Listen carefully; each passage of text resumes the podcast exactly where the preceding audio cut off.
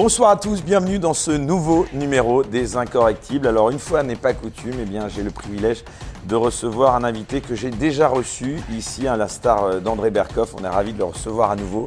C'est quelqu'un de bien connu de nos spectateurs puisqu'il est avocat. Mais avant cela, je tenais vraiment à vous remercier, vous qui êtes toujours plus nombreux sur notre chaîne Les Incorrectibles sur YouTube, mais aussi eh bien, sur notre chaîne Les Incorrectibles Plus sur Utréon. Et c'est grâce à vous, en effet, nos abonnés Utréon, nos contributeurs, que nous pouvons vous proposer euh, chaque semaine eh bien, ces nouvelles émissions. Cet invité, eh bien, vous l'aurez peut-être reconnu, il s'agit de Juan Branco. Bonsoir maître. Bonsoir. Ravi de vous recevoir à nouveau. Alors je vous propose de revenir euh, d'abord sur votre actualité euh, d'avocat, ce qui va nous permettre d'aborder un certain nombre d'affaires et de sujets de société. Mais avant cela, la première affaire que j'aimerais aborder avec vous, eh bien, elle nous concerne un petit peu euh, tous les deux, puisqu'elle concerne une plainte pour diffamation euh, de Martin Hirsch en raison de propos que vous aviez tenus dans cette émission. Alors j'aimerais euh, publiquement qu'on aborde cette affaire et que vous nous expliquiez un peu où on en est d'abord de cette affaire. Martin Hirsch, au passage, bénéficie de ce qu'on appelle la protection fonctionnelle. Est-ce que vous pouvez nous dire ce que c'est, en quoi cela consiste, Roi Branco?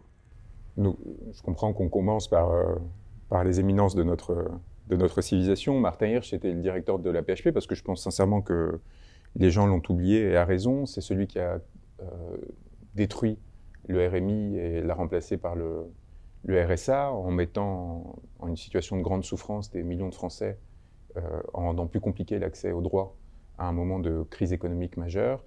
Euh, quelqu'un qui a fait toute sa carrière au, au, crochet de l'État et qui s'est construit avec l'aide d'un certain nombre de réseaux dans l'espace médiatique une image euh, de, sinon de saints, du moins de, personnes désintéressées, alors qu'il a accumulé euh, littéralement des millions d'euros euh, de salaire au cours de sa carrière.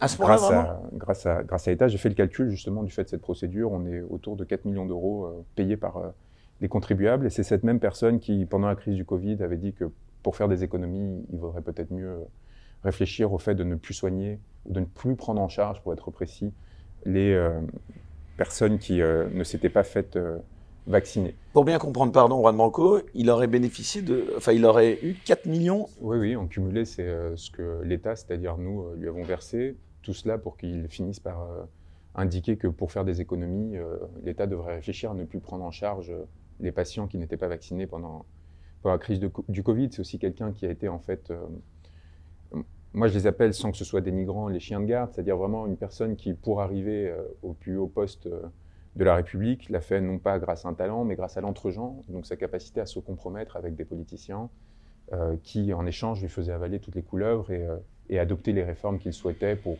faire des économies, c'est-à-dire en fait accroître le pool de ressources disponibles pour le redistribuer dans, dans le petit Paris. Donc, quelqu'un qui, grâce à, son entre-gens, grâce à ses réseaux, notamment médiatiques, a réussi à se faire passer pour une sorte de, de, grand bienfaiteur parce qu'il a réussi à, se présenter en successeur de l'abbé Pierre. On sait que ça s'est très mal passé en fait à, la fondation euh, Abbé Pierre, que euh, son départ pour le gouvernement Sarkozy, alors qu'il se disait socialiste, a été très mal vécu. Et c'est un peu le modèle de Kouchner, vous savez, euh, cet ancien ministre socialiste qui est devenu sarkozyste et qui prenait ses sacs de riz sur des plages et qui instrumentalisait les, la souffrance euh, de jeunes enfants euh, africains pour, euh, pour se faire valoir et devenir une icône en France. D'ailleurs, il a travaillé dans le cabinet Kouchner avec des éminences comme, comme Aquilino Morel, puis après il est rentré dans les réseaux de proximité. En fait, c'est des gens comme, comme Jérôme Cahuzac, dont la directrice de cabinet, Jérôme Cahuzac, vous vous souvenez, le compte en banque en Suisse alors qu'il était ministre du Budget. Sa directrice de cabinet est celle qui a succédé à, à Martin Hirsch à l'ARS, qui lui a attribué la protection fonctionnelle. Alors voilà, c'est ça dont j'aimerais commencer. L'État finance ah. les procédures que Martin Hirsch lance. Voilà, puisqu'on a une particularité, c'est qu'on a été attaqué euh, donc solidairement en référé en première instance. On a euh, gagné, enfin, c'est-à-dire qu'il a été débouté. Il a fait appel de ce référé. On a à nouveau euh, gagné en référé. Puis moi, j'étais surpris, après la première décision de référé, bah, écoutez, de recevoir un, chèque au titre de l'article 700, c'est-à-dire qui rembourse nos procédures de défense. Euh, de la PHP, puisqu'il était à l'époque, il ne l'est plus directeur général de la PHP. Et c'est-à-dire que ce n'est pas lui qui paye, euh, dites-moi si je me trompe, ses frais euh, d'avocat. alors que la, Cour a, décidé justement que sa procédure n'était pas justifiée. Donc il fait payer les contribuables des procédures qui ont pour but d'intimider. Après, franchement, je pense qu'il vaut mieux que, cet argent vous revienne plutôt qu'en salaire et autres primes à, à M. Hirsch, qui gagnait 200 000 euros par an en moyenne lorsqu'il était directeur de la PHP, lors desquels il a évidemment supprimé un nombre de postes importants, refusé des revalorisations, ce qui a amené notamment au départ de nombreuses infirmières et, et de médecins, ce qui a amené à la crise que l'on sait. Et donc, on se retrouve dans une situation où. on met les choses dans leur contexte. Hein. C'était 2000 euros, donc c'était pas plus gigantesque. Vous n'avez pas, vous pas gagné de fortune, mais par contre, ces frais d'avocat, ces frais d'avocat à lui ont été pris en charge par l'État du fait d'une décision qui était prise par. C'est-à-dire un peu par nous. Voilà, par la directrice de cabinet de Jérôme Cahuzac à l'époque où celui-ci était ministre de budget, qui entre-temps a réussi à continuer à faire carrière parce que c'est pas très grave finalement d'avoir été aux côtés de, d'un des ministres qui a fait le plus scandale de la Ve République euh, lorsque l'on appartient au grand corps, on peut continuer sa carrière sans, difficulté. Et qui avait sauvé d'ailleurs cette femme euh, au moment où évidemment plus personne ne voulait l'approcher, où elle faisait l'objet euh, d'auditions au sein de la commission d'enquête du Sénat qui visait à comprendre ce qui s'était passé pendant cette affaire, eh bien c'était Martin Hirsch qui l'avait nommé à un poste pour un peu l'exfiltrer. Et c'est celle-ci qui maintenant, prenant sa suite au sein de, lui a accordé donc de l'ARS, voilà, lui, lui, a, accordé cette cette protection euh, fonctionnelle. Et donc on est sur des jeux comme ça, vous voyez, où, euh, où l'impunité se construit, se prolonge, et, euh, et, quelles que soient les décisions de justice, finalement, ça me fait penser, parce que j'ai plaidé au, pour parler de choses peut-être un peu plus, un peu plus intéressantes, hein. parce, que, parce que ces individus vraiment sont, sont assez médiocres, et la seule chose qu'ils arrivent à faire, en fait, c'est entraver, rendre difficile la vie des personnes qui en La liberté d'expression peut-être aussi, parce que ça dit quoi La liberté d'expression, qu'est-ce que c'est finalement? On peut dire tout et n'importe quoi à travers la liberté d'expression. Moi, je préfère euh, euh, l'expression droit d'informer, déjà, d'une part, et d'autre part aussi, la, on est dans un rapport de force. On est face à des individus qui sont protégés par des structures étatiques très puissantes, qui euh, ont pris toutes les décisions qui nous ont amenés à l'abîme actuel, qui ont amené des gens, qui amènent des gens aujourd'hui encore à mourir dans les brancards parce qu'ils ne peuvent pas être soignés euh, et, c'est ça qui, touche, je pense, aujourd'hui euh, votre audience. C'est qu'on connaît tous aujourd'hui un ami, un cousin, un frère, une tante qui s'est retrouvé à attendre 15 heures aux urgences euh, alors qu'il était dans une situation difficile ou que sa fille ou son enfant et qui, n'est pas accueilli parce que en fait, ces gens, pendant des années, ont pu prendre des décisions en toute impunité et qui continuent à utiliser les moyens de l'État pour s'assurer que cette impunité demeure. J'ai plaidé au Conseil constitutionnel il, y a, il, y a, quelques semaines. J'ai eu ce privilège, si on peut ah si, on peut, si on peut le dire ainsi. C'est-à-dire, vous avez plaidé devant Devant euh, Laurent Fabius, euh, Alain Juppé et ainsi de suite. Euh, être intimidant, ça, non Intimidant. Enfin, je parle plutôt du Conseil constitutionnel. je suis, vous savez, je suis assez habitué aux, ordres de la République. J'ai été employé par, par la République au Quai d'Orsay quand j'étais très jeune, déjà dès, l'âge de 22-23 ans. J'ai été élevé en fait dans ces espaces. Et, donc j'ai perdu cette donc ça ne vous intimide pas. Ça m'impressionne pas et, j'ai plutôt du dégoût à, à, ceux qui ne se montrent pas à la hauteur envers ceux qui ne se montrent pas à la hauteur de, de ces lieux qui sont en effet. Vous vous sentez investi d'une mission? Je pense que quand je me retrouve devant ces gens-là, euh, après les souffrances qu'ont connues euh, les Français pendant cette période, dont une partie est attribuable euh, à ces institutions, c'est en effet important de se montrer à la hauteur et de porter une parole qui, qui résonne. Et en l'occurrence, c'était au sujet des législatives dont on avait demandé des annulations sur le fondement de l'abstention. Vous voyez, lorsque l'on arrive à des taux d'abstention qui atteignent dans certaines circonscriptions 85%. C'est-à-dire qu'en fait, euh, les députés sont élus euh, grâce à 3 ou 4% du corps. Vous, avez souhaité faire annuler les, élections législatives Notre avantage, c'est, ayant grandi dans cet espace-là, ayant été formés dans, leurs écoles, Sciences Po normales et compagnie, d'un côté, ils, ont du mal à, appliquer des stigmates sur moi. Ce qui explique euh, la tentative de me rendre monstrueux. C'est-à-dire que puisqu'ils ne peuvent pas me regarder de haut parce qu'ils auraient fait de plus grandes écoles que moi, ou ainsi de suite. Ils sont obligés de passer par le biais. Mais quand même, ils sont obligés aussi euh, de traiter avec un minimum de respect et de déférence ma parole, ce qui n'est pas le cas du reste des Français, ce qui est profondément injuste et, insupportable. Mais du coup, moi, j'essaie d'utiliser ce privilège pour rendre la parole à ceux qui n'ont pas eu cette chance, ce bénéfice. Oui, mais avec, pardon, la menace, je disais en début d'émission, d'être attaqué pour en euh, diffamation. vous avez d'autres procédures euh, en permanence. Bah, vraiment, au quotidien, pas très peu en termes de diffamation, c'est parce que c'est des erreurs, parce que je sais ce que je dis, c'est fondé, c'est formé, je connais le droit, et ils perdent.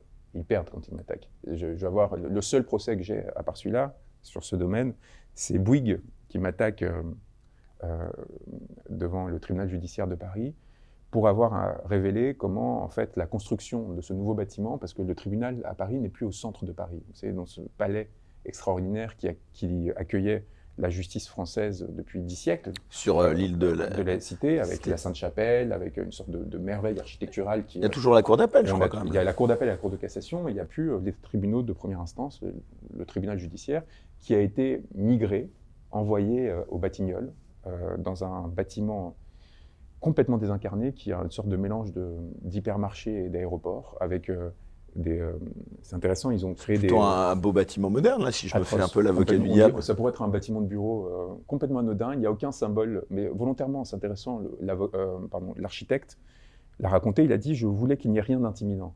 Mais pardon, mais si lorsque vous allez dans un tribunal rendre justice ou obtenir justice, il n'y a rien de symbolique qui ait une forme intimidante, voire d'écrasement, qui montre qu'il y a une forme d'autorité qui n'est là, c'est que vous êtes déjà en train de dégrader la société. Et là, dans cette sorte de, hall d'hypermarché avec des escalators, des, trous dans les, euh, euh, dans, les plafonds qui sont, qu'ils appellent des Marilyn parce que ça ressemble à la robe de Marilyn Monroe. Enfin, vous, vous, rendez compte du niveau de désacralisation euh, que l'on a mis en place, qui a coûté près de 4 milliards d'euros aux contribuables. 4 milliards d'euros alors que ce n'était pas un bâtiment nécessaire.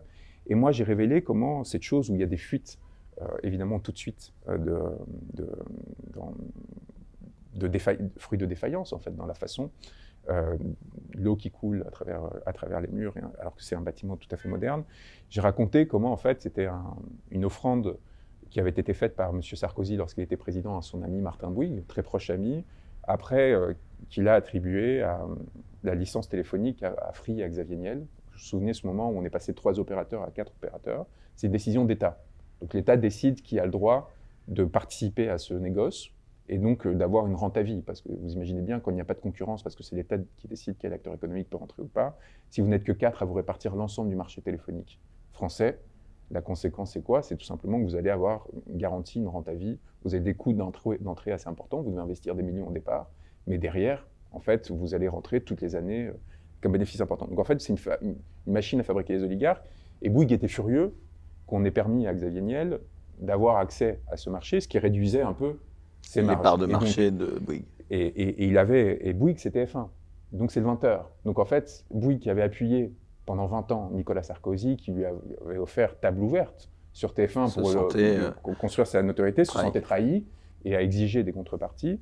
Et parmi elles, la construction de ce tribunal ahurissant en termes à la fois euh, économiques, 4 milliards d'euros pour un bâtiment qui n'était pas nécessaire, et évidemment par ailleurs en termes de, de, symbolique, d'esthétique et ainsi de suite. Mais il n'y avait pas de besoin non plus, là, pardon, encore une fois, de... Bien sûr que non. On, on est sur une situation, aujourd'hui, l'île de la Cité est à moitié vide. Parce qu'en fait, il y a, un, affaissement complet euh, de la vie au, sein du, au cœur de la ville, ce qui est quand même aussi quelque chose d'extrêmement destructeur. C'est qu'aujourd'hui, de la Cité, il n'y a plus que les quelques avocats qui exercent à cour d'appel ou à la cour de cassation, la préfecture qui est un bunker, et après, les touristes qui viennent se balader, il n'y a plus personne qui y vit, il n'y a plus personne qui y travaille, parce qu'évidemment, le gros euh, des fonctionnaires travaillent euh, sur les tribunaux de première instance. C'est là où il y a le plus de, il y a le plus de conflits. Et donc, il y a une dévitalisation de la ville qui, ajoutée à la spéculation immobilière, appauvrit encore un peu plus euh, Paris et, fait que cette capitale rayonne de moins en moins. Mais ce qui est intéressant, c'est que du coup, Bouygues, par l'entremise de M. Salas, qui était son secrétaire général, directeur des affaires juridiques, qui était un très proche d'Emmanuel Macron, son conseiller pendant la campagne euh, présidentielle, qui espérait être nommé et qui n'a pas, pu l'être.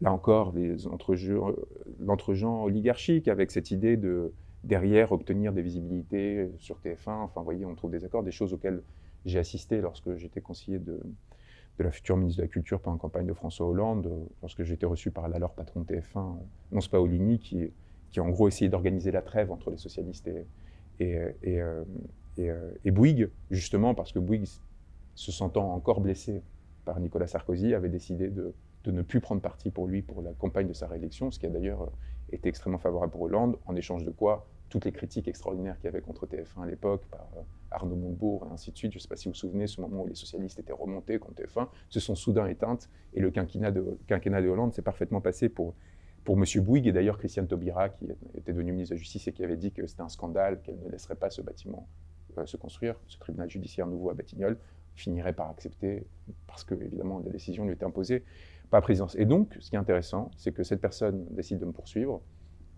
Évidemment, c'est ridicule, ils vont perdre, parce que euh, moi j'ai rencontré non seulement Mme Taubira, mais M. Niel, ainsi de suite. Enfin, je veux dire, j'ai des sources quand même de, premier niveau pour, euh, pour, pour démontrer mes assertions.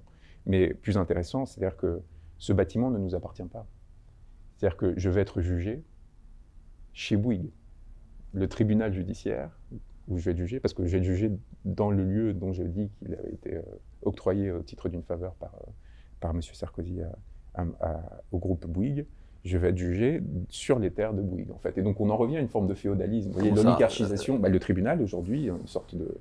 N'est pas la propriété de, l'État Mais non, il y, a une sorte de contrat de long terme, comme ça, on, le récupérera à la fin de ce contrat, mais pour l'instant, en échange de quoi Bouygues euh, s'assure de l'entretien. Donc, fascinant, n'est-ce pas? C'est fascinant parce qu'on en revient à quelque chose de l'ordre du Moyen-Âge. Il y a des féodalités, vous voyez, l'autorité de l'État est devenue si insuffisante qu'on se retrouve dans des situations où euh, c'est Bouygues qui a aujourd'hui le contrôle sur ce bâtiment, qui en a sur l'entretien, et ainsi de suite. donc je vais en parler au juge, je vais dire, euh, est-ce qu'il faut dépayser Parce que je ne peux pas jugé ici, euh, parce qu'on parce qu'on est sur un territoire qui n'est pas neutre, finalement. Et, et, donc, vous voyez, le, fondement de la justice, c'est pas, pas hasard si la Sainte-Chapelle, si, on, si on, on, disait justice à côté de la Sainte-Chapelle. C'est le, cœur du pays, historiquement, symboliquement, à l'époque, évidemment, religieusement aussi, l'autorité du roi euh, et, de Dieu euh, qui, qui, marchaient ensemble, eh bien, elle se retrouve euh, transformée en une sorte de mercantilisme de bas étage. Donc, il y a assez peu de conflits de cet ordre-là. Par contre, il y a un harcèlement permanent, évidemment. Et puis, dans une position comme la mienne, où les gens pensent que je suis vulnérable. Vous pensez que vous êtes victime de harcèlement Je suis pas de procédure judiciaire Moi, en fait, j'ai choisi un combat. J'ai choisi un combat, j'ai choisi une voie qui n'est pas confortable. Je choisissez pas les plus faciles hein, de combat non plus. Non, parce que vous savez, la, France m'a beaucoup apporté. J'ai eu une chance extraordinaire de, grandir dans ce pays. Ce n'était pas donné. Je, suis né en, dans le sud de l'Espagne, en Andalousie.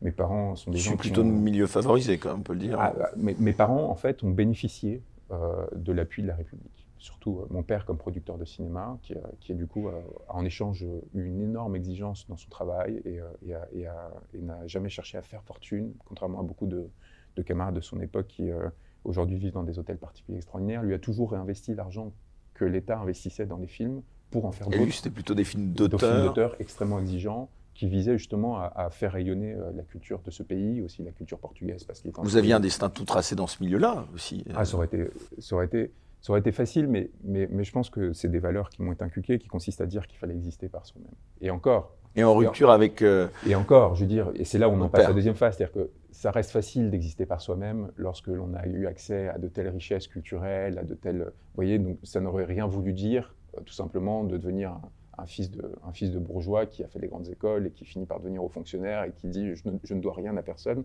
comme l'a fait Emmanuel Macron. C'était son discours à l'époque. C'est faux.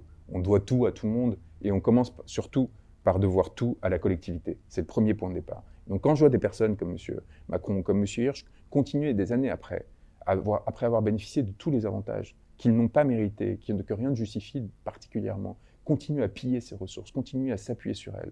Quand je vois M. Darmanin, euh, qui, gagne plus de 10 000 euros par mois comme, ministre, qui avant était euh, élu de la République, maire, donc qui a, accumulé des sommes gigantesques, si on, fait le calcul, sur toutes ces années pour, euh, pour soi-disant servir la République, mais on voit bien servir ses intérêts personnels, se protéger.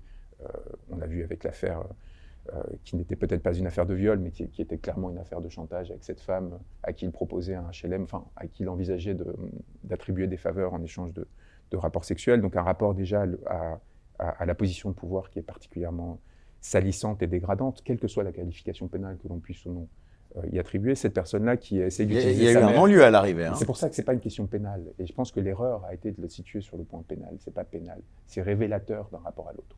C'est révélateur d'un rapport à l'autre quand, à 26 ans, vous comportez comme un petit coq pour essayer de négocier avec quelqu'un qui visiblement a un parcours difficile, des avantages, des faveurs, en échange d'un accès privilégié à, votre, à, son corps. Et donc on est dans une situation où des personnes comme celle-ci ont l'indécence favorisée aujourd'hui euh, vraiment dormant dans les satins de la République, dans des conditions... Je pense que ces personnes n'ont pas sorti leur carte bleue depuis des années. Vous voyez, c'est ce genre de rapport qui utilise euh, sa, mère de 67 ans en disant, voyez, ma mère, femme de ménage, euh, ne peut pas partir à la retraite encore, elle doit continuer à faire des ménages. Mais on a envie de lui dire, mais quelle est, d'une part, en termes d'échelle de valeur, votre rapport à l'autre? Qu'est-ce que, Si c'est vrai, comment est-ce que vous laissez votre mère, dans la situation où vous êtes, continuer à s'esquinter la santé? Et d'autre part, comment est-ce que vous osez l'instrumentaliser, si c'est faux, pour essayer de défendre des réformes qui n'ont qu'un objectif, continuer à accroître la pression sur des millions de Français qui sont déjà exploités, qui ont déjà des difficultés à joindre les deux bouts, qui, quelles que soient les opinions politiques que l'on a, sont dans une situation d'oppression systémique. Les Français en général, pas les Blancs ou les Noirs, les Français en général sont exploités. Et on cherche à accroître cette exploitation au prétexte de quelques milliards d'économies pour, alors qu'on vient d'en sortir des centaines sans aucune difficulté pendant la crise Covid et ensuite euh, du fait des conséquences de, la guerre en Ukraine. On, est dans une dynamique qui, qui m'apparaît indécente et en même temps favorable pour nous qui luttons. Parce que justement, la crise Covid a eu cet avantage et cet intérêt qui a été de déconstruire la légitimité de leur discours. Il y a quelques années encore, pardonnez-moi d'être un peu long, mais ça me semble, lorsque quelqu'un comme Emmanuel Macron venait à la télévision et avec une forme d'arrogance et de suffisance vous expliquait le système de répartition, euh, par répartition des retraites euh, est en crise, il faut l'équilibrer, sinon euh, ça va exploser, et puis ça sera la porte ouverte ou n'importe quoi, il y a un déséquilibre de plusieurs milliards. Vous vous écoutiez, vous étiez impressionné, plusieurs milliards d'euros incroyable, oui, il faut qu'on fasse quelque chose, il faut qu'on fasse un effort collectivement.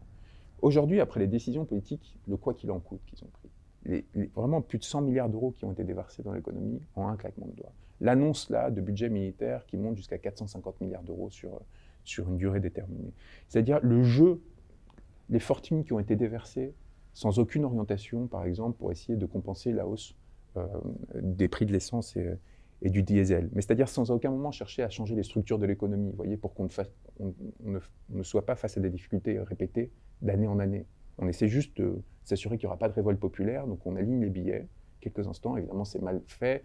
Certains en bénéficient, mais la plupart ne savent pas comment, y avoir accès. C'est extrêmement injuste, mais surtout, c'est du gaspillage pur.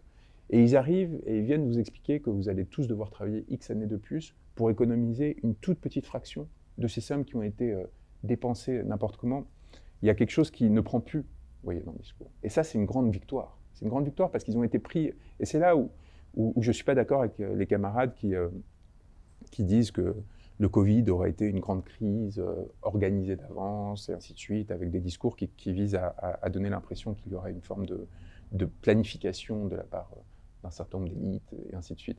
On voit bien qu'ils ont été pris à rebours, qu'ils ont dû sortir en urgence un certain nombre de, de de dispositions pour, pour survivre, pour que le système qui fait leur privilège ne s'effondre pas. Et aujourd'hui, en fait, ils ont de plus en plus du mal à avoir des discours qui leur permettent et ça, de se légitimer, et ça nous ouvre des fenêtres de lutte extraordinaires, une capacité à, à, les mettre à, nu, en fait, qui, euh, qui, à mon avis, va nous être euh, on revient à cette procédure devant le Conseil constitutionnel. Euh, donc, euh, pourquoi cette démarche? Donc, rappelez-nous. Donc, vous parliez de l'abstention. On, est sur des législatives qui ont atteint des niveaux d'abstention records.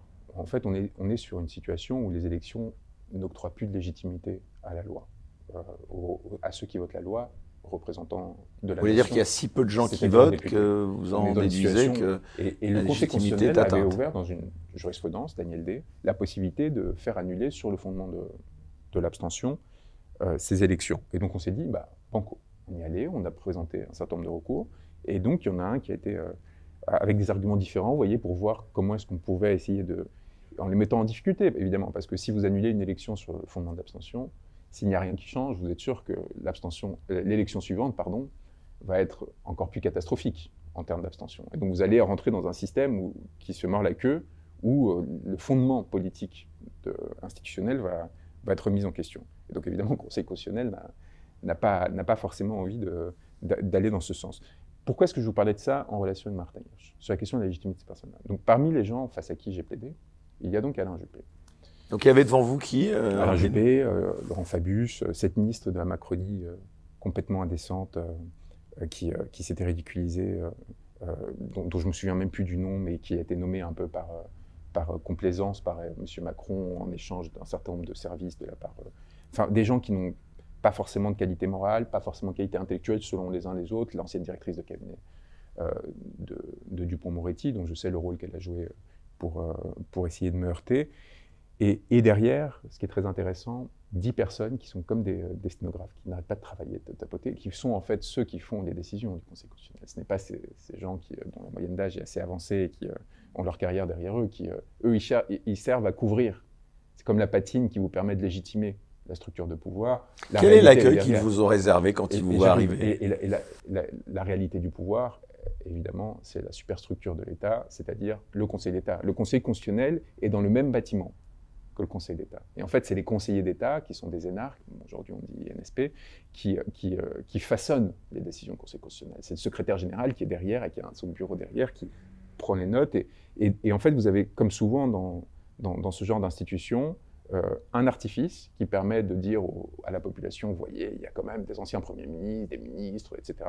Et derrière, le véritable pouvoir décisionnel qui, euh, qui, qui, prend les notes et qui... Euh, mais bon, Alain Juppé, très studieux, très attentif, prenant des notes comme, s'il était encore à l'ENA, justement, pendant que quand je discourais. L'accueil qui vous est fait est, presque grandiloquent. C'est la, République, c'est les ordres de la République. Normalement, on ne laisse pas accéder quelqu'un comme moi, en tout cas avec un discours comme le mien, à des lieux pareils. Euh, donc, on, évidemment, on vous accompagne des huissiers, on vous met dans une salle splendide. Avec, j'ai remarqué, c'est fascinant. Je pourrais vous parler pendant une heure de, euh, de cette institution et de cette expérience parce que vous avez des tapisseries magnifiques. Vous voyez, la tapisserie des Gobelins. Euh, sauf que la, tapisserie dans la salle d'attente où vous êtes, c'est une, une, tapisserie de, qui représente une chasse royale. Donc vous voyez, une sorte de, chose où on, met en avant la, je ne sais pas si la luxure, mais une forme d'insouciance, d'indifférence complète au monde, où en fait on a un, représentant du pouvoir qui on est dans un autre temps, qui est dans la, oui, mais qui est dans la jouissance. Vous voyez, une mise en scène de la jouissance, pas du tout quelqu'un qui est face à ses responsabilités, qui doit prendre. Non, il est en train de chasser, il s'amuse, il y a des scènes comme ça. Et donc il y a déjà un décalage dans la représentation. Il y a encore tous les symboles napoléoniens, parce que c'est euh, évidemment des, des, espaces qui ont été façonnés, euh, je veux dire les lieux, hein, pas l'institution, qui ont été façonnés par, et donc, vous avez le Conseil d'État qui, les conseillers d'État qui, en fait, derrière, sont, euh, sont ceux qui rédigent les décisions, qui euh, préparent. Euh, et donc, ces personnes qui peuvent être plus ou moins. et donc, Alain Juppé. Pourquoi je pense à Alain Juppé? Parce que ça m'intéresse. Le Conseil constitutionnel, c'est censé être ce qui garantit la légitimité de l'État. N'est-ce pas? Des décisions qui s'assurent du contrôle, du respect ah, je sens que vous allez remettre en cause la nomination d'Alain Juppé au Conseil constitutionnel. Et alors non, je ne vais pas la remettre en cause, je vais plutôt euh, l'utiliser comme un symptôme intéressant. Cet homme a été condamné définitivement, pénalement.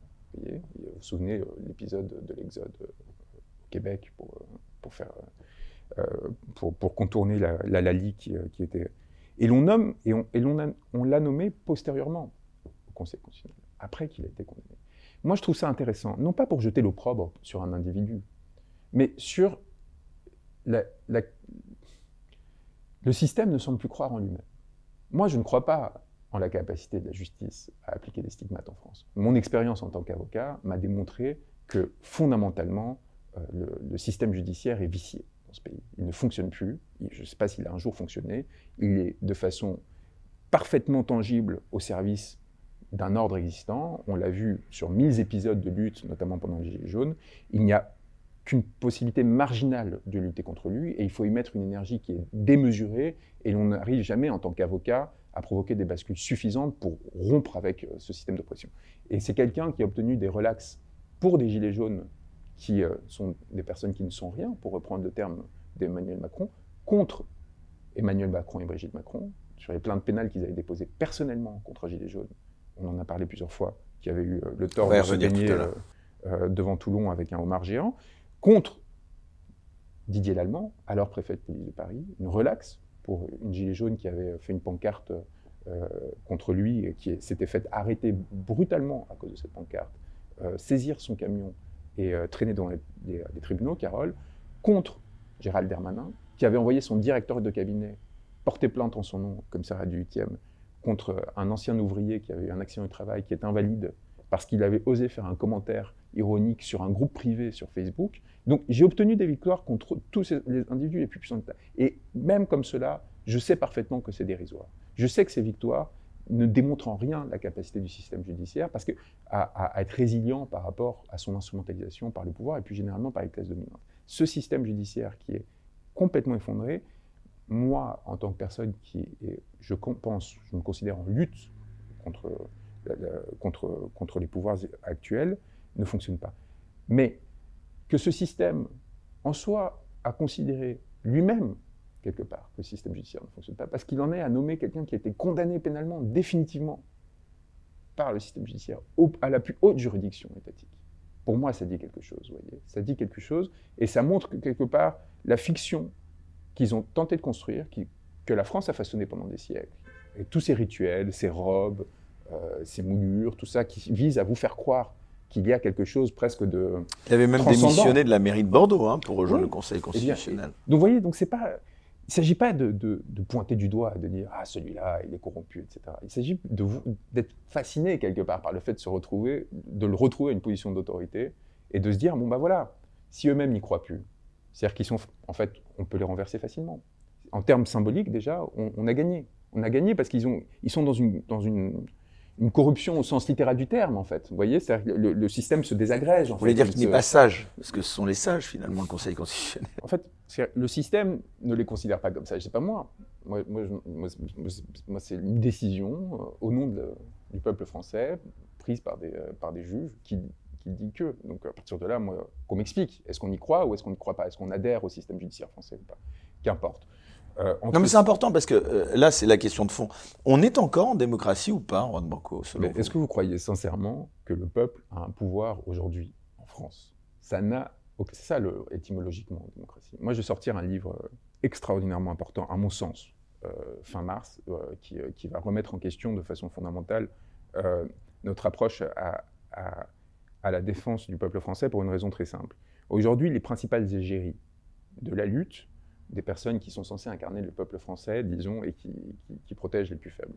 Disons François Ruffin, par exemple, qui se, qui se veut en héros. Ah, il y avait eu toute une polémique parce que d'ailleurs, vous aviez fait une vidéo euh, Passons sur l'aspect guignolesque euh, de M. Ruffin, qui consiste à faire des. euh, qui avait parlé avec Emmanuel Macron. qui en fait qui avait négocié à deux Voilà. reprises, il négocié en amont avec Emmanuel Macron et les ouvriers qui l'accompagnaient, une mise en scène de leur confrontation. Passons sur cet aspect-là qui, qui était Non mais ça c'est, pardon, bah moi je passe pas trop là-dessus parce que je trouve ça assez grave quand on a deux visages. Alors on nous avait rétorqué euh, sur les réseaux sociaux qu'il y avait deux journalistes présents. On se demande d'ailleurs en la quoi ça scène. altérait euh, cette mise en scène. Elle avait eu lieu, elle était factuelle. Deux fois. Deux fois. C'est-à-dire que si ça avait été qu'une fois, vous pouvez se dire c'est dans l'intérêt des ouvriers, etc. Mais il a refait la même chose après, des mois plus tard, avec Whirlpool. Et on voit bien en fait que ça servait à la fois des intérêts de M. Macron et de M. Ruffin de mettre en scène cette opposition. J'invite chacun à voir les vidéos. Non mais c'est quand même très décevant de la part de cette personne Mais pour laquelle personnellement moi j'avais la plus grande estime. Euh, quand j'ai vu cette vidéo, Monsieur euh, Ruffin a fait sa carrière sur la, la mise en scène. C'est c'est quelqu'un qui se, se veut et s'affirme artiste. Et, donc il y a- il y, a quelque chose de l'ordre du. euh, J'avais proposé dans, dans mon livre Abattre l'ennemi, où je propose un plan du Paris révolutionnaire. J'avais proposé de créer un palais euh, du guignol de la République. Vous voyez, parce que c'est en fait la fonction qui cherche à habiter, ce qui peut être une fonction saine, c'est-à-dire quelqu'un qui provoque en permanence le pouvoir en place, se met en scène comme étant comme le guignol dans, à l'époque euh, du Moyen Âge. Pour sa défense, il y en a d'autres, hein. Comme le bouffon, pardon. C'est-à-dire le, le bouffon du roi, voyez, qui, qui va mettre en scène une opposition face au roi, tout simplement pour essayer de lui faire passer quelques vérités en passant. Pourquoi pas, mais il faut que ce soit assumé. Il faut que ce soit assumé quand on le prend sur le fait, qu'il ne prétende pas que ça n'est pas arrivé, ainsi de suite. Mais moi, ce qui me dérange, c'est pas cet aspect-là. Pour moi, il est acquis. Euh, ce, ce dont je n'ai pas parlé jusqu'ici et qui me semble important, c'est de rompre avec ces dimensions de la supplique. C'est-à-dire qu'il y a, dans, et ça c'est pour moi une opposition qui n'est plus sur euh, voyez, une querelle de personnes, c'est vraiment une approche fondamentalement différente de la politique. Euh, Monsieur Ruffin euh, a un discours suppliant par rapport au pouvoir. Euh, soit euh, pour dire prenez-nous en, compte. Donc c'est la, défense symbolique où il dit Martine a tel problème, Pierre a tel autre. Et, donc déjà, je trouve que prénommer les gens seulement, c'est en soi quelque chose de l'ordre déjà de la, de la suffisance ou en tout cas du surplomb. Et ensuite en disant voilà, vous- vous ne les aidez pas assez, etc. Ou dans un aspect plus politique, quand il se met, à mon sens, de façon quelque peu euh, en scène. Ouais, mais ridicule. Euh, euh, au moment des Gilets jaunes, lorsqu'il va avec son écharpe tricolore, ce qui est déjà un signe d'impuissance. Si vous avez besoin de mettre votre écharpe tricolore, c'est que votre légitimité n'est pas acquise devant l'Élysée pour lire un texte un peu tremblant en demandant la démission d'Emmanuel Macron. Vous voyez ce qui avait fait un. En fait, qui, qui était un peu, un, un peu. Après s'être fait expulser des ronds-points euh, quelques, quelques jours avant euh, euh, dans, sa, dans, sa, dans son espace. Moi, ce rapport aux politiques, Ah, vous voulez dire qu'il n'était pas si populaire que ça au sein des. Gilets jaunes bien sûr que non. Un- un- un- Parce que en fait, le politicien qui se met en scène, c'est justement ce contre quoi se sont élevés les, les Gilets jaunes. Moi, je suis pas. Je pense qu'en fait, il faut. On n'est plus à une époque euh, de la supplique. On n'est plus à une époque, pour revenir aussi sur la, sur la mobilisation, sur les retraites. Les retraites, pourquoi c'est important? Non seulement parce que c'est un symptôme supplémentaire, justement, de ces tentatives d'accaparement de la part euh, des classes dominantes face aux classes dominées. Et dans ce livre qui va paraître fin mars, j'ai tout un développement. Ça s'appellera euh, comment?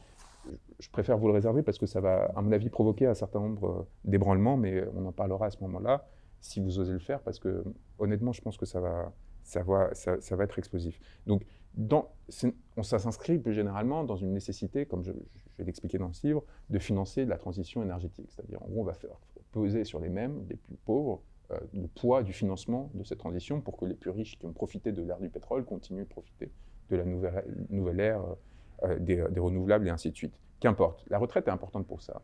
Mais le mouvement, la question de retraite est aussi importante de façon plus fondamentale, presque spirituelle, la question de la monétisation du rapport à l'autre.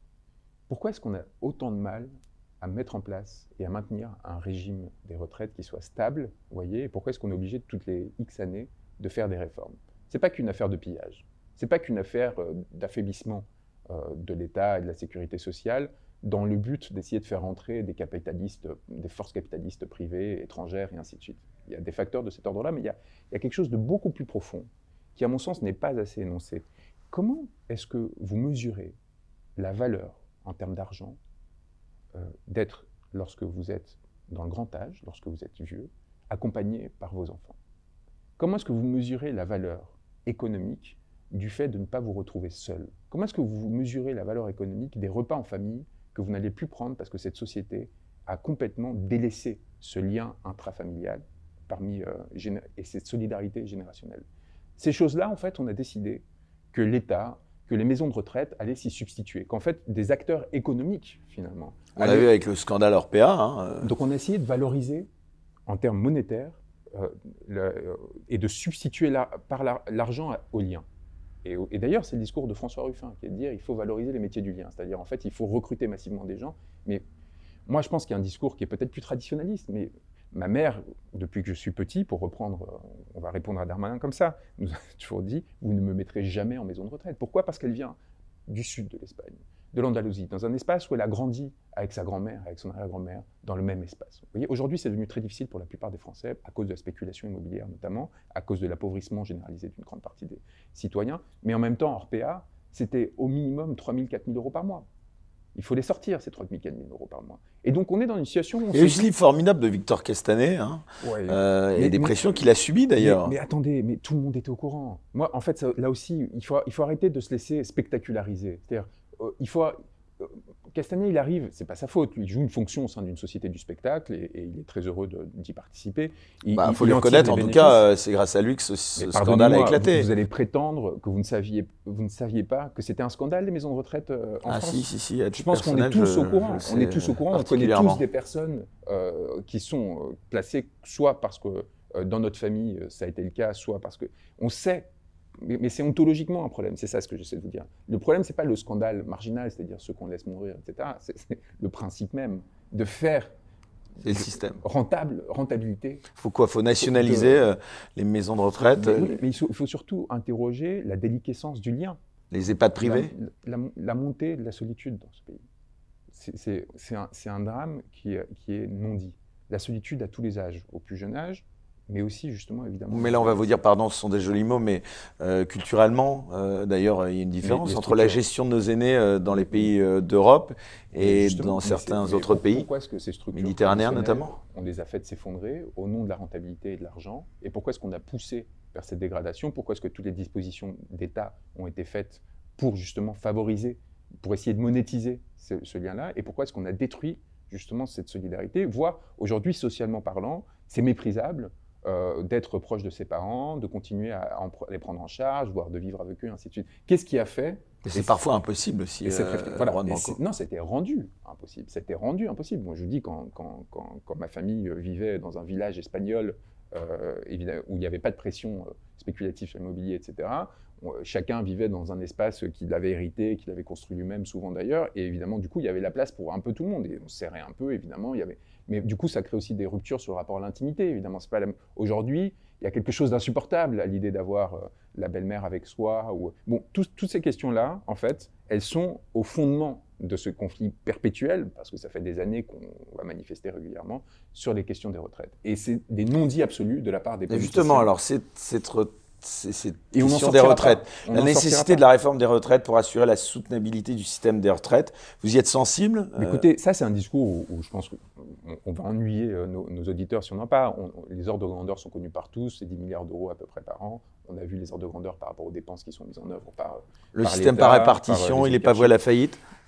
C'est évidemment pas le cas, mais encore une fois, si on s'en contente, si on pense sincèrement que en sauvant un système qui permet à des personnes, dans le meilleur des cas, euh, de gagner 1500, aller pour ceux qui sont vraiment privilégiés, 2000 euros par mois, et pour la, une grande partie des personnes, d'atteindre douloureusement les 1000 euros nets euh, par mois.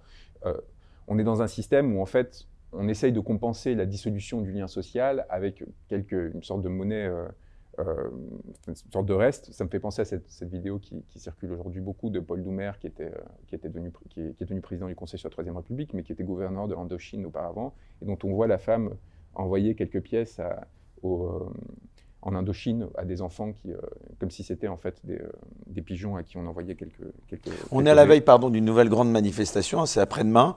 Est-ce que vous pensez que ça peut changer quelque chose finalement? Est-ce que la, la mobilisation populaire a encore une utilité euh, dans notre pays? Vous, voyez que moi, si, moi, si j'étais là, le, je suis allé j'ai traversé le cortège de Paris euh, le 31.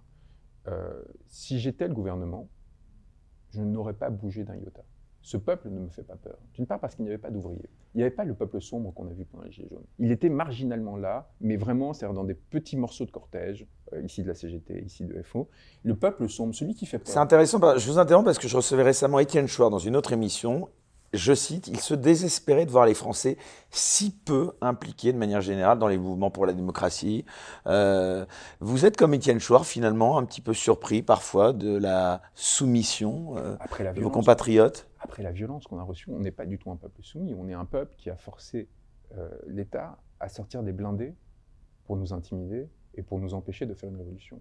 C'est ce qui s'est passé pendant les Gilets jaunes et c'est ce qui s'est passé pendant le convoi des libertés, qu'on oublie et l'allemand d'ailleurs dans sa, dans sa... Qui venait du Canada, hein, c'est ça hein. Dans sa biographie, euh, qui est sortie, là, son livre d'entretien, en parle, donc qui était préfet de police de Paris, qui dit « J'ai sorti les blindés parce qu'on était en panique complète, et je l'ai sorti pas parce L'État a eu peur Non seulement l'État a eu peur, mais parce qu'en fait, on n'avait aucun moyen de s'y opposer. Et j'ai sorti juste pour les intimider.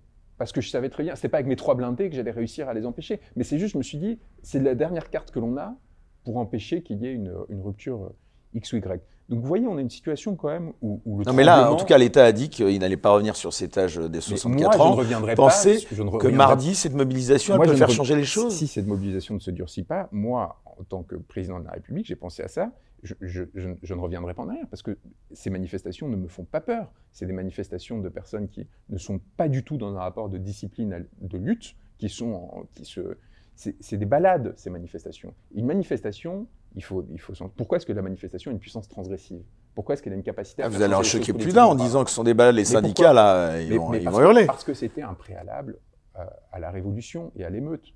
On faisait peur parce qu'en gros, on mettait en, en, scène notre force par le nombre et on disait attention, si vous allez trop loin, on va accroître le rapport de force. Aujourd'hui, je peux vous assurer qu'il n'y a plus du tout cette discipline. Il y a en effet des syndicats qui continuent à se mobiliser, dont certains ont encore une forme de, de, capacité à, à, dans le rapport, à, mettre en place des rapports de force, mais puis à l'échelle nationale. C'est fini. C'est sur des, c'est, sur des luttes euh, euh, pardon, sectorielles. C'est par exemple le conflit sur, euh, sur l'énergie, sur les raffineries qu'il y a eu en, septembre dernier.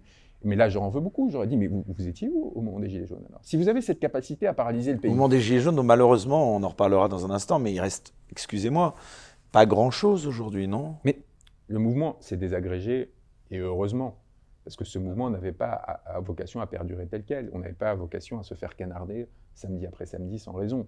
Le mouvement avait une force, une légitimité, tant qu'il était extrêmement majoritaire, jusqu'à 85% d'appui au sein de la population, quand même, il faut s'en souvenir, et qu'il avait une capacité à produire des bascules. C'est-à-dire que lorsque, à l'acte 2 ou 3, je me souviens plus, on est rue euh, du Faubourg Saint-Honoré, à 150 mètres de l'Élysée, et que les, les, gendarmes qui sont là, qui ne sont pas beaucoup, reculent parce qu'ils n'ont pas d'instruction, ils ne savent pas quoi faire, et que c'est nous qui décidons de ne pas rentrer à l'Élysée parce qu'on n'est pas des putschistes, parce qu'on n'a pas de vocation à prendre le pouvoir au nom du peuple français, on a une vocation à porter cette parole au plus près du pouvoir. Là, on est dans non, mais attendez, vous croyez vraiment même, excusez-moi, qu'une révolution aurait encore été possible, euh, honnêtement? Pensez aujourd'hui, Juan Branco, qu'une révolution ah, mais euh, serait possible Mais il faut l'organiser, mais bien sûr. Il faut s'organiser, il faut la prendre au sérieux, cette hypothèse. Sinon, encore une fois, on en revient à votre question initiale. Le pouvoir au peuple, il est où? Il est où aujourd'hui le pouvoir du peuple? Moi, lorsque je vais dans les ordres de la République, encore une fois, privilège hérité. Là, on va vous dire Emmanuel Macron élu légitimement. Mais regardez même la permanence des structures de, pouvoir. participation, mais élu malgré regardez tout. la permanence des, des structures de pouvoir. Il a suffi pour moi d'avoir le parcours que j'ai eu il y a déjà quand même un certain nombre d'années pour pouvoir encore aujourd'hui être en capacité de produire et de défendre des gens jusqu'au Conseil constitutionnel.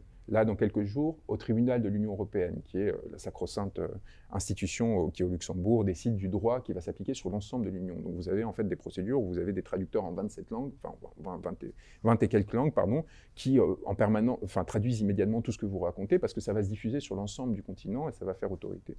Lorsque vous avez des capacités à produire des décisions de cet ordre et d'obtenir, et y compris dans une situation où je suis dans une transgression absolue, ça montre qu'en fait, les structures de pouvoir sont beaucoup trop permanentes, en fait. C'est-à-dire que la capacité à, rompre avec celle-ci est devenue quasi inexistante. Et donc, quand vous avez des gens du peuple qui cherchent à se faire entendre, s'ils ne passent pas par des intermédiaires comme moi aujourd'hui, c'est très difficile. Or, c'est injustifiable comme situation. On n'a pas à dépendre de personnes qui proviennent de la bourgeoisie, qu'elle soit grande ou petite, pour pouvoir se faire entendre en tant que peuple ou en tant qu'individu. C'est pas normal qu'on doive encore s'appuyer. Moi, j'ai toujours eu une forme d'irrespect fondamental face à la fonction d'avocat. Ce n'est pas une vocation euh, d'enfance, je l'ai fait presque par, par, hasard, parce que je travaillais avec Wikileaks et qu'il fallait trouver des façons justement de se protéger, ainsi de suite. Mais la, fonction de l'avocature, elle est fondamentalement bourgeoise. Elle consiste justement à se mettre entre les mains de quelqu'un qui appartient aux classes dominantes, qui a fait des études, qui provient de classe sociale favorisée à 95% euh, des fois, et qui va, en votre nom, traduire vos intentions et vos paroles auprès de magistrats qui, eux aussi, en fait, sont au service de cet ordre existant, pour, quelque part, éviter qu'il y ait une contamination possible directement de la part de la personne qui, euh, qui essaye d'obtenir justice. Donc, toutes ces, toutes ces constructions qui visent par des, corps intermédiaires, voyez, qui visent à créer des, des, des, des points d'isolement du pouvoir, qui permettent au pouvoir de rester dans sa, dans sa coquille, il faut les déconstruire intelligemment, il ne faut pas créer de l'anarchie, mais il faut progressivement justement créer des... Bah, l'anarchie, c'est un peu ça qu'on a reproché aux Gilets jaunes, parce qu'il n'y avait pas d'incarnation de leader des Gilets jaunes. Euh, c'est peut-être ça qui a fait que le mouvement s'est dissous. La fragilité aujourd'hui de l'incarnation, elle est fondamentale. Regardez, j'ai été mis en examen pour viol, pour avoir chatouillé une femme. Aujourd'hui, la capacité à détruire un individu, en lui appliquant un stigmate sur, un, sur des non-événements, sur des non-faits, est, est, déconcertante. Donc, le pouvoir, de part, euh, d'un côté, euh, l'influence oligarchique qu'il a sur les médias, c'est-à-dire euh, la détention, on en a parlé à chaque fois, on en parle des croque-morts comme Bernard Arnault qui détiennent de Parisien et compagnie, associé à Xavier Niel qui est quand même mis en cause dans des affaires de peu de de peu, euh, de, peu d'élégance, on va dire, qui contrôlent le monde et compagnie. Tous, ces quelques personnes qui se connaissent, Lagardère, Bolloré, ils sont cinq ou six, hein, pas plus. Patrick Drahi, ça fait des années qu'ils se fréquentent, qui fréquentent les, palais de, de, la République, qui en tirent ressources et revenus et qui en échange offrent de la visibilité et protection à l'égard de,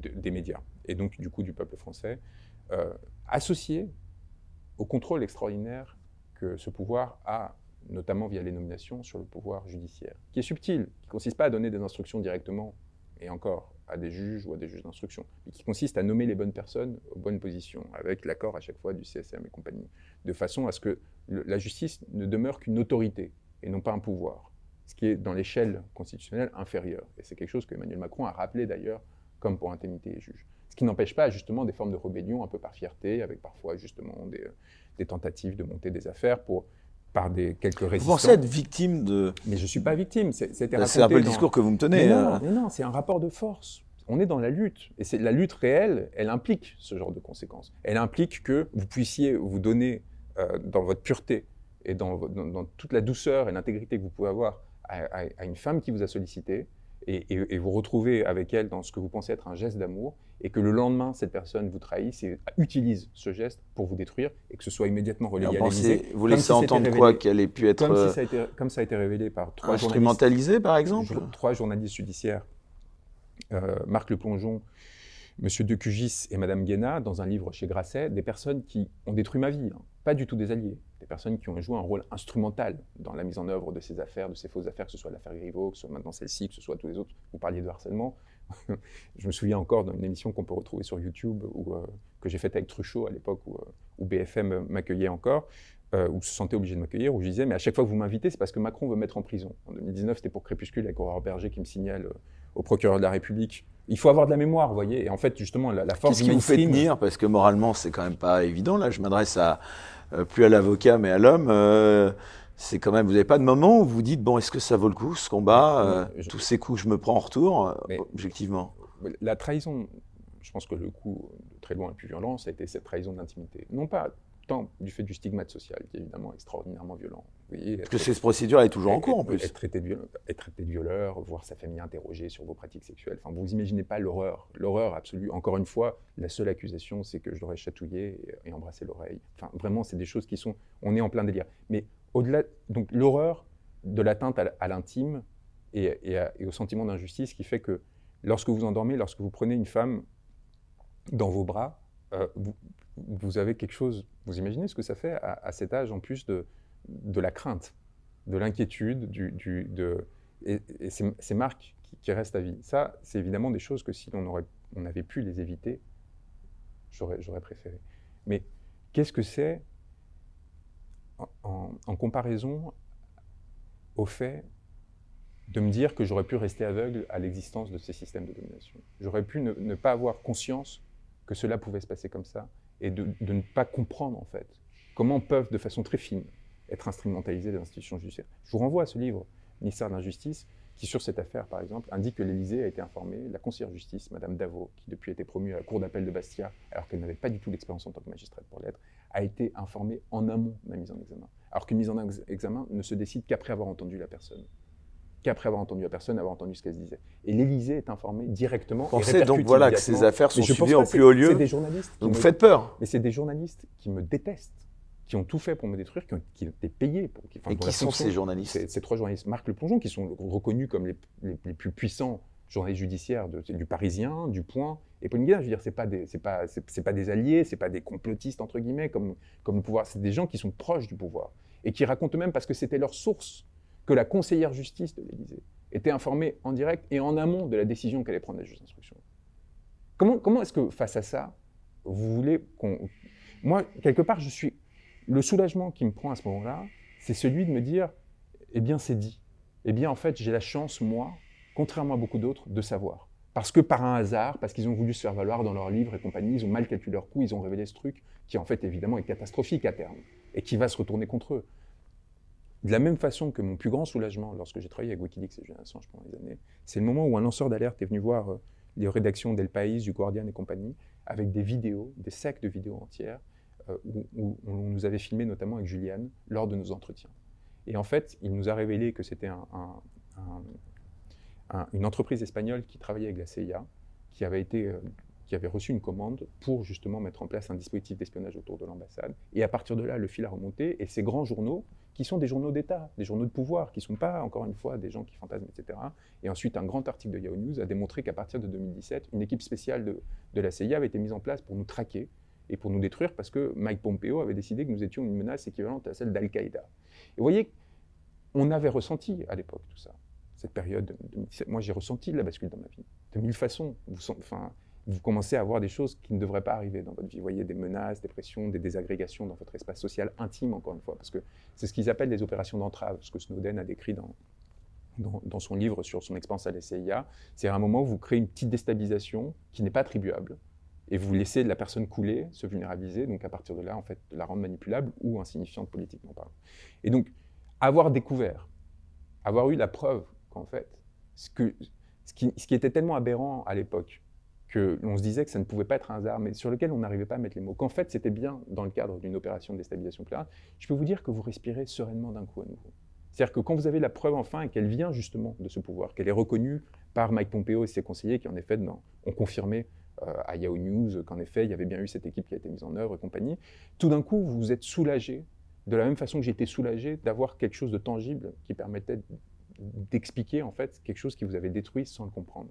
Et de façon générale, je pense vraiment, on parle beaucoup de complotisme euh, on l'utilise en fait comme un, Ah bah ça c'est le terme. Cette semaine, il y a eu un, débat entre Olivier Véran et André Berkoff, voilà, qui a essayé de remettre en cause la politique d'Olivier Véran, en tout cas, et il lui a reproché. Premier mot qui a sorti Olivier Véran, ça a été de traiter André Berkoff de complotiste, et l'affaire est pliée, voilà. Ce qu'on appelle le complotisme, c'est quoi? Comment vous expliquez que...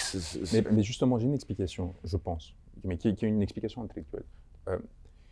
Ce, ce, que l'on appelle les complotistes, je pense qu'il y, a deux catégories. Il y a ceux qui sentent qu'il y a un loup et qui recherchent la vérité. Vous voyez, qui recherchent, qui sentent qu'il y a quelque chose qui dans le discours officiel ne tient pas, mais qui n'ont pas forcément les instruments et les outils pour d'eux-mêmes. Euh, ils n'ont pas accès aux, documents secrets euh, qui sont produits euh, en conseil de défense, par exemple. Ils n'ont pas, pas les connaissances scientifiques nécessairement, les méthodes pour réussir à, trouver des solutions. Et il y a ceux qui les ont et qui recherchent véritablement et qui vont révéler des vérités euh, qui vont euh, déranger le pouvoir, mais qui ne vont pas appartenir à une institution suffisamment respectée pour être immédiatement reconnue. Et il y a enfin ceux qui vont essayer d'instrumentaliser les premiers et qui vont leur proposer des théories qui sont fausses pour essayer d'orienter leur discours. Par exemple, euh, Alain Soral sur, sa fixation sur les juifs. Alain Soral, il comprend bien qu'il y a un problème dans la fabrique de l'information en France. Il comprend bien, tout le monde le sent, que les médias orientent le discours d'une façon ou d'une autre.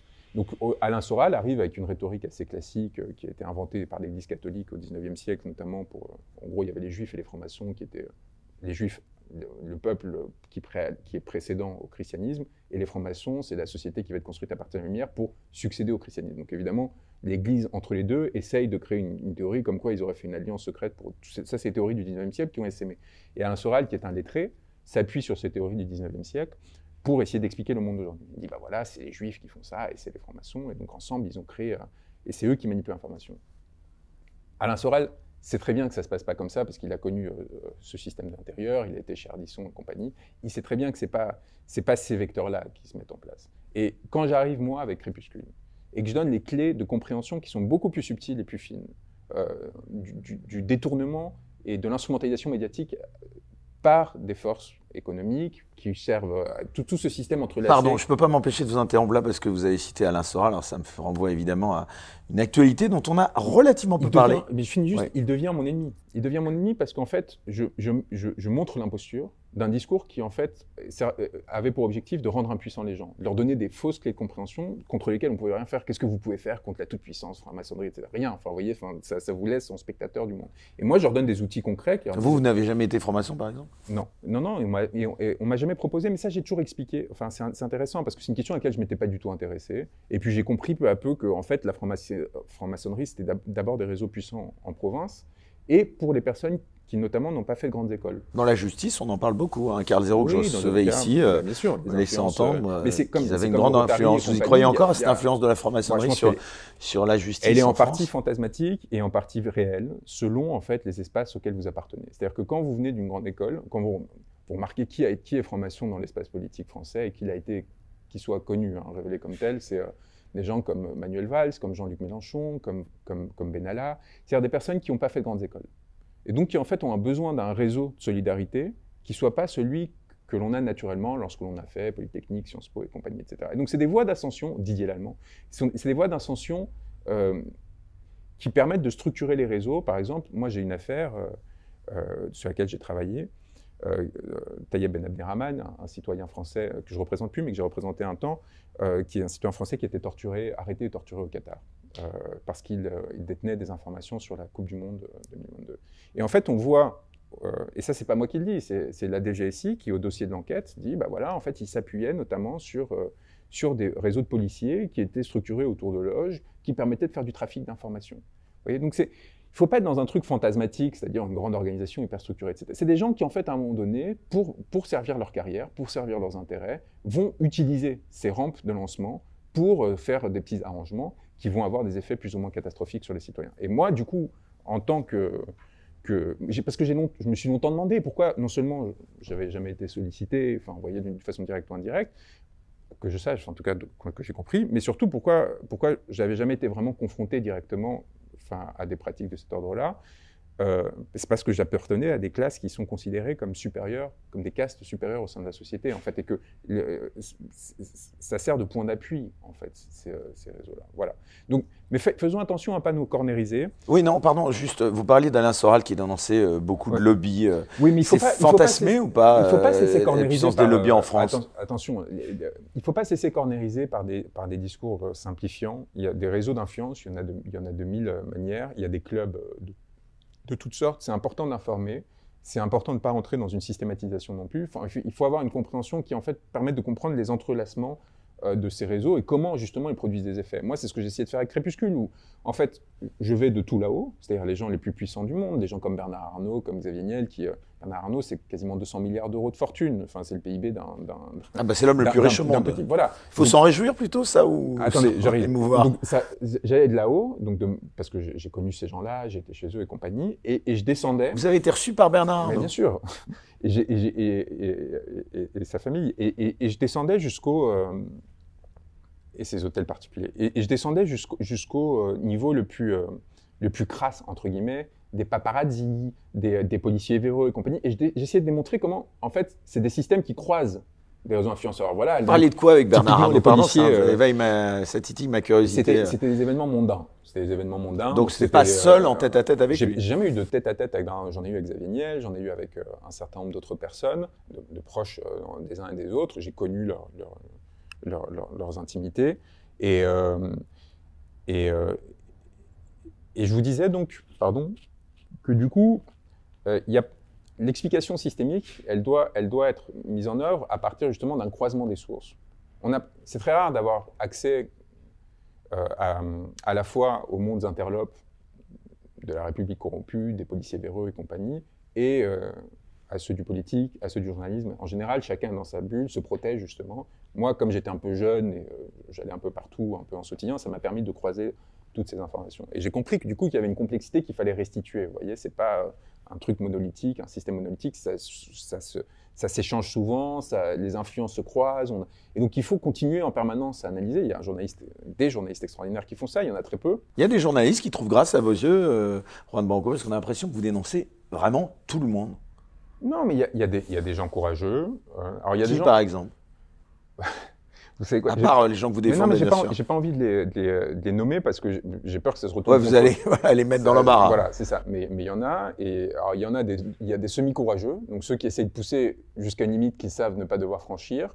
Euh, parce qu'ils sont dans un système, parce qu'ils sont victimes de ce Vous système. avez des soutiens, euh, on va dire, discrets et puis euh, qui publiquement ne le disent pas Moi, j'essaie d'être le plus transparent possible. C'est-à-dire vraiment, c'est pour ça, je, je réponds à toutes les questions sur la franc-maçonnerie et compagnie, parce que sinon, ça n'aurait aucun sens ce que je fais. Parce que sinon, ce que je ferais consisterait justement à continuer à alimenter le système. C'est-à-dire dénoncer une partie de celui-ci pour en protéger une autre. C'est ce que font toutes les machines il y a, des, systèmes, il y a des entreprises qui sont construites pour faire ça, qui alimentent les rédactions de Mediapart, du Point et compagnie, comme Avisa, qui, qui parfois écrivent des articles à l'avance. Moi, j'ai des dossiers d'instruction où on a, dans le Point, dans le Figaro, des intermédiaires qui fournissent clé en main des articles qui sont publiés tels quels, après avoir, euh, avec des gens qui ont des rendez-vous. Et j'ai des preuves de tout ça, vous voyez, donc ils ne peuvent pas m'attaquer parce qu'ils savent très bien que j'ai eu accès à ces informations et des directeurs de la rédaction qui, euh, euh, qui déjeunent avec ces intermédiaires pour justement trafiquer euh, ces informations pour avoir un échange. Ça vous a choqué le déjeuner à l'Élysée, par exemple, des journalistes mais, vous ne vous rendez pas compte à quel point c'est rien par rapport à la réalité de.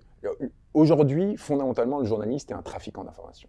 C'est quelqu'un en fait qui va protéger une source pour, pour détruire une personne, puis après euh, inverser ce rapport et qui va s'inscrire dans des réseaux d'alliances pour essayer de nourrir ou de se nourrir d'un pouvoir. Aujourd'hui, en France, le journalisme, ce n'est que ça dans une immense majorité. Lorsque vous apprenez, par exemple, euh, via Rien de chemin dans Le Monde, que la visite de Madame Zelensky à, l'Élysée était euh, organisée par, euh, par Havas et qu'il y avait tel et tel soutien qui essayait d'influencer la politique étrangère de la France et ainsi de suite, des, des forces privées. Hein. En fait, on comprend, si vous savez lire entre les lignes, vous comprenez que cette information ne sort dans le monde que parce qu'il y a quelqu'un au sein d'Élysée qui essaie de savonner la planche du nouveau conseiller en communication d'Emmanuel Macron, M. Michel, pour euh, essayer de protéger son. Donc vous voyez, c'est un jeu de pouvoir. Donc vous allez avoir une partie de la vérité, mais vous n'allez pas connaître le réseau. Ah, c'est lui qui travaille avec Rupert Murdoch, non je Voilà, exactement. Donc vous allez, on va vous, vous, donner un petit morceau qui va vous exciter, qui va dire oh c'est un scandale, etc. Mais derrière vous avez. C'est pour ça encore une fois le discours de la dénonciation. il est efficace, mais il n'est pas intelligent. C'est-à-dire qu'en fait, il, faut reconstruire une approche systémique politique. C'est-à-dire comment est-ce qu'on change systémiquement les choses. C'est pas en disant un tel, un tel. Il y en a qu'il faut évidemment envoyer en prison. Moi, j'avais proposé dans un bac l'ennemi de créer un. Ah bah, il y en a en l'occurrence un qui est en prison. Pardon de vous interrompre, mais là, je, je fais une digression. Mais euh, il y en a un qui a voulu bousculer. Oui, je vois que vous avez chaud, donc je vous en prie. Euh, il y a quelqu'un que vous défendez depuis peu, et euh, les spectateurs de cette émission s'en sont beaucoup émus, qui s'appelle Alexandre Juvin-Brunet euh, qu'on a reçu dans cette émission d'ailleurs il y a quelques mois et à qui je transmets, euh, s'il peut l'entendre, euh, mon amical soutien parce que je suis intimement convaincu que c'est quelqu'un de bien. bon, il a essayé de vouloir peut-être bousculer le système en, en créant sa monnaie. Alors j'aimerais savoir ce qui s'est passé. Il est actuellement. Alors d'abord, est-ce que vous nous confirmez qu'il est en prison et que vous êtes son avocat il, il, est en prison et il m'a désigné. Donc moi maintenant, je dois avoir accès au dossier d'instruction, ce qui va arriver euh, rapidement et ce qui va me permettre d'établir une ligne de défense avec lui, de comprendre enfin, comment le défendre et comment. Donc vous nous confirmez d'abord qu'il est en prison actuellement. Il, est, en, prison, euh, à, Draguignan. Il va être entendu euh, dans quelques jours par le juge d'instruction. Donc j'irai l'assister. Je vais consulter à ce moment-là le dossier et à partir de là, je, vais pouvoir assurer sa défense et, et organiser avec avec lui, euh, bah, tout simplement. Donc il est en détention. Alors là, je, questionne l'avocat. On ne comprend pas parce que le procès n'a pas encore eu lieu, si tant est qu'il y a un procès. Il est en détention provisoire. Ça peut durer combien de temps? Ah, Ça peut durer, ça dépend si c'est criminel ou, euh, euh, délictuel, mais ça peut durer longtemps. On, est on peut partir sur des années si on le souhaite. Donc la question, évidemment, c'est d'éviter cela. Je ne pense pas que M. Julien Brunet, qui est quand même un, ancien de Saint-Cyr, qui a servi la France pendant, pendant des années et qui ne m'a pas l'air euh, d'être un escroc, honnêtement, mais quelqu'un qui, au contraire, a essayé de mettre en œuvre un projet politique qui euh, menace les intérêts de la nation. Parce que lorsque vous créez une monnaie concurrente euh, à celle qui est aujourd'hui en place, évidemment, vous devenez inquiétant, surtout si vous avez du succès, ce qui est peut-être son plus grand péché, c'est d'avoir réussi, en fait, à, obtenir la confiance d'un certain nombre de personnes. Après, encore une fois, je n'ai pas encore eu accès au dossier, donc je préfère prendre le temps d'échanger avec lui pour, pour établir la ligne de défense et comprendre ce qui s'est joué, quel est le soubassement politique, quelle est la, traduction juridique de ce fait. Mais c'est là où, vous voyez, ma position intermédiaire peut être intéressante, parce que j'ai gagné hein, devant le Conseil constitutionnel. C'est quand même intéressant. Ah oui, alors il fallait revenir C'est-à-dire que c'est pas, pas seulement, on a réussi à passer tous les filtres pour se retrouver devant eux, mais bon. Euh, mais quand vous dites que vous avez gagné, attendez. Euh, on a fait annuler l'élection en question, législative. Alors pas sur le fondement d'abstention. Pourquoi? Parce que s'ils si, si, créaient le, euh, enfin s'ils nous donnaient raison, derrière tout tombait comme un jeu de domino. Vous voyez, c'était un effondrement complet. Donc ils ont pris un argument secondaire qu'on avait donné, et, mais c'est un signal envoyé de façon tacite en disant faites attention parce qu'on est capable peut-être au pouvoir à l'étape d'après. Euh, attendez, quand vous nous dites vous avez gagné, dites-nous clairement, précisément. On a fait annuler euh, la requête que nous avons déposée pour faire annuler une élection législative, une des élections de la circonscription en l'occurrence de des Français de l'étranger en Amérique latine, a été annulée grâce à notre requête. On a notre nom au journal officiel euh, sur, sur ce fait, donc elle va devoir être organisée. Donc on obtient des victoires. Donc ils ne peuvent, pas, donc, ils peuvent pas nous délégitimer euh, sur, euh, sur le parcours. Ils ne, peuvent pas nous délégitimer sur notre efficacité. Non, mais donc le droit, le droit l'emporte finalement, mais non, au bout du compte. Mais non, mais non, mais vous êtes, vous, voyez bien, comme je vous le dis, j'adore votre naïveté, elle, elle, me, elle, me, fascine. Au contraire, on nous donne victoire pour contourner l'argument que l'on. S'ils nous rejetaient, ils étaient obligés de répondre à nos arguments sur l'abstention. Vous comprenez? Donc ils étaient obligés de justifier pourquoi une élection où il y a 85% euh, d'abstention restait légitime, malgré le fait qu'ils avaient eux-mêmes dit quelques années auparavant que l'abstention était un motif d'annulation de l'élection. S'ils nous donnent raison, comme ils l'ont fait sur un motif secondaire, ils peuvent faire comme ils l'ont fait, c'est-à-dire ne pas répondre aux autres motifs. Donc même si 90% de notre requête portait sur la question de l'abstention, ils ont pris le paragraphe 45 et c'est pour ça qu'on a mis la requête en ligne, pour que chacun puisse en inspirer et éventuellement faire des recours à leur tour. Euh. Où on peut, est-ce qu'on peut la consulter Donc c'est une victoire euh, sur, sur, mon Twitter. Donc c'est une victoire à la Pyrrhus, mais c'est une victoire quand même parce qu'en fait l'argument de droit, pour le coup, ah, vous avez récupéré votre compte Twitter au euh, passage parce que il avait été bloqué hein, quand même pendant, les élections. Comme Non, mais c'était pas suite à un tweet sur Lagardère, non? Oui, ah, ou, ce, qui, ce qui vous dit, vous voyez, quand c'est pas c'est pas c'est pas moi qui affirme que euh, je suis en lutte et compagnie nana. Quand on reçoit un mail de Lagardère, de la présidente de Lagardère Média quand même, donc la présidente du plus gros groupe de médias en France, qui par erreur vous laisse en copie d'un message qu'elle envoie à ses collaborateurs en disant de moi c'est un dangereux. Euh, préparez-moi une réponse, etc.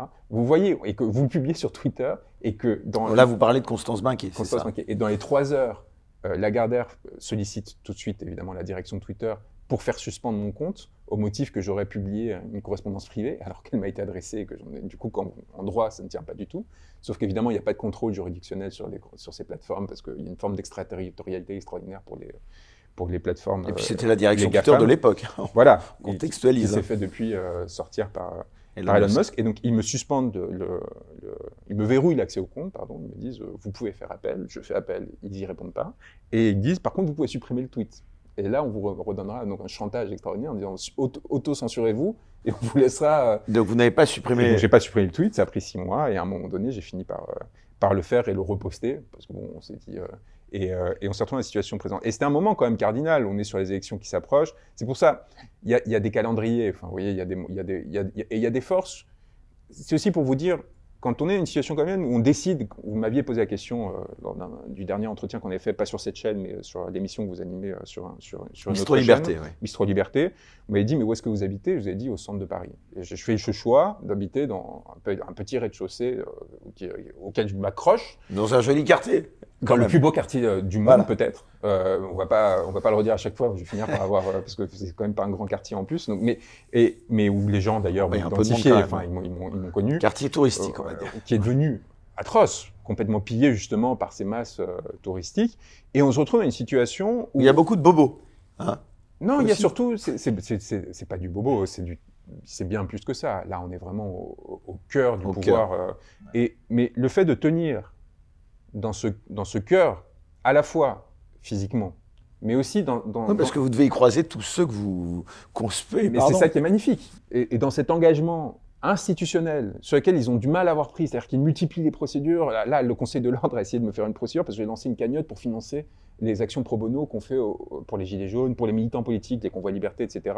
On récupérait euh, trois fois rien. Et euh, alors que les trois quarts du barreau euh, de Paris vivent du, liquide que leur versent les trafiquants de stupes en, tout type, parce que c'est aujourd'hui les viols et, euh, et, le, trafic, trafic de stupes, c'est en gros les deux sources de revenus principales des, avocats parisiens. Moi, ils voulaient, ils m'ont attaqué moi parce que en fait, j'essayais de faire financer des actions pro bono pour des gilets jaunes. Enfin, on est sur mais pardon, vous parliez du lieu, vous avez. Il y a pas quelque chose de schizophrénique à habiter dans un lieu où qui est à l'opposé. Enfin, comment est-ce qu'on, comment est-ce qu'on, comment est-ce qu'on, comment je vous verrais plutôt habiter dans un quartier très populaire. comment est-ce qu'on défend euh, euh, les gens les plus fragiles de la société si on se marginalise soi-même C'est pour ça que je vous invite. On avait déjà eu cette discussion. On avait eu cette discussion au moment de, au sujet de la, de la la vaccination. C'est-à-dire que dans cette émission, le oui, j'aimerais commenter comme, comme euh, avocat des antivax. C'est très important ça dans, dans, le discours. Ne vous auto-marginalisez pas. C'est, il est très important de, de, défier le pouvoir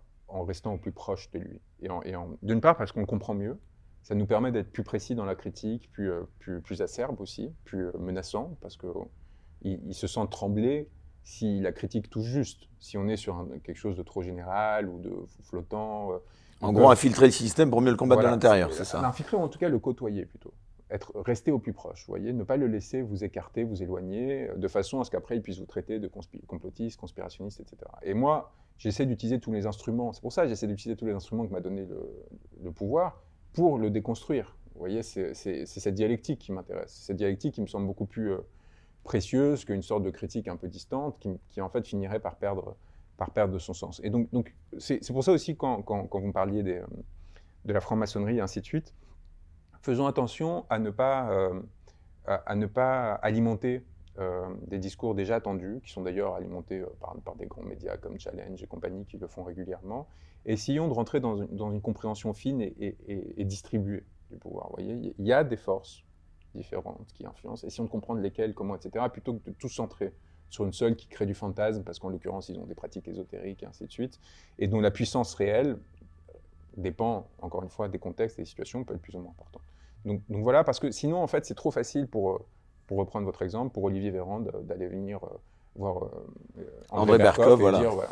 Vous êtes complotiste. oui, parce que c'est facile, il, s'appuie sur le, un, un, un, instant de fragilité suffit à vous délégitimer. Un, une erreur, une comparaison un peu outrancière, et vous êtes fini et vous êtes fini. Et donc, du coup, il faut avoir cette précaution, euh, du, ce sens de détail, du détail, pardon, de l'exigence, qui, euh, qui requiert des efforts, qui est moins satisfaisante, parce que du coup, vous allez peut-être faire moins de vues, vous allez peut-être faire moins de retweets et compagnie, mais qui va vous permettre, à force de pertinence, à un moment de gagner la confiance des gens et, de leur enfin, pardon, de, de, citer Wikipédia, un tweet qui avait euh, je ne sais pas combien euh, de mois, ça, ça, ça, dit quoi quand même de l'argumentation de, de, ces gens-là, qui sont complètement à poil, quoi. Oui, mais ça dit aussi des gens qui ont parfaitement compris les mécanismes de légitimation, délégitimation face à des gens des spectateurs qui n'ont pas le temps d'aller vérifier de même l'information, qui n'ont pas le temps d'aller s'assurer. Et donc en fait, il suffit de prétendre soit une source d'autorité qui est reconnue, qui est, pardon, qui est perçue comme telle. Ce qu'on appelle l'inversion accusatoire aussi. Oui, euh. c'est une façon, vous voyez, et puis vous, vous, sortez le point grossier de la personne en question, et c'est très difficile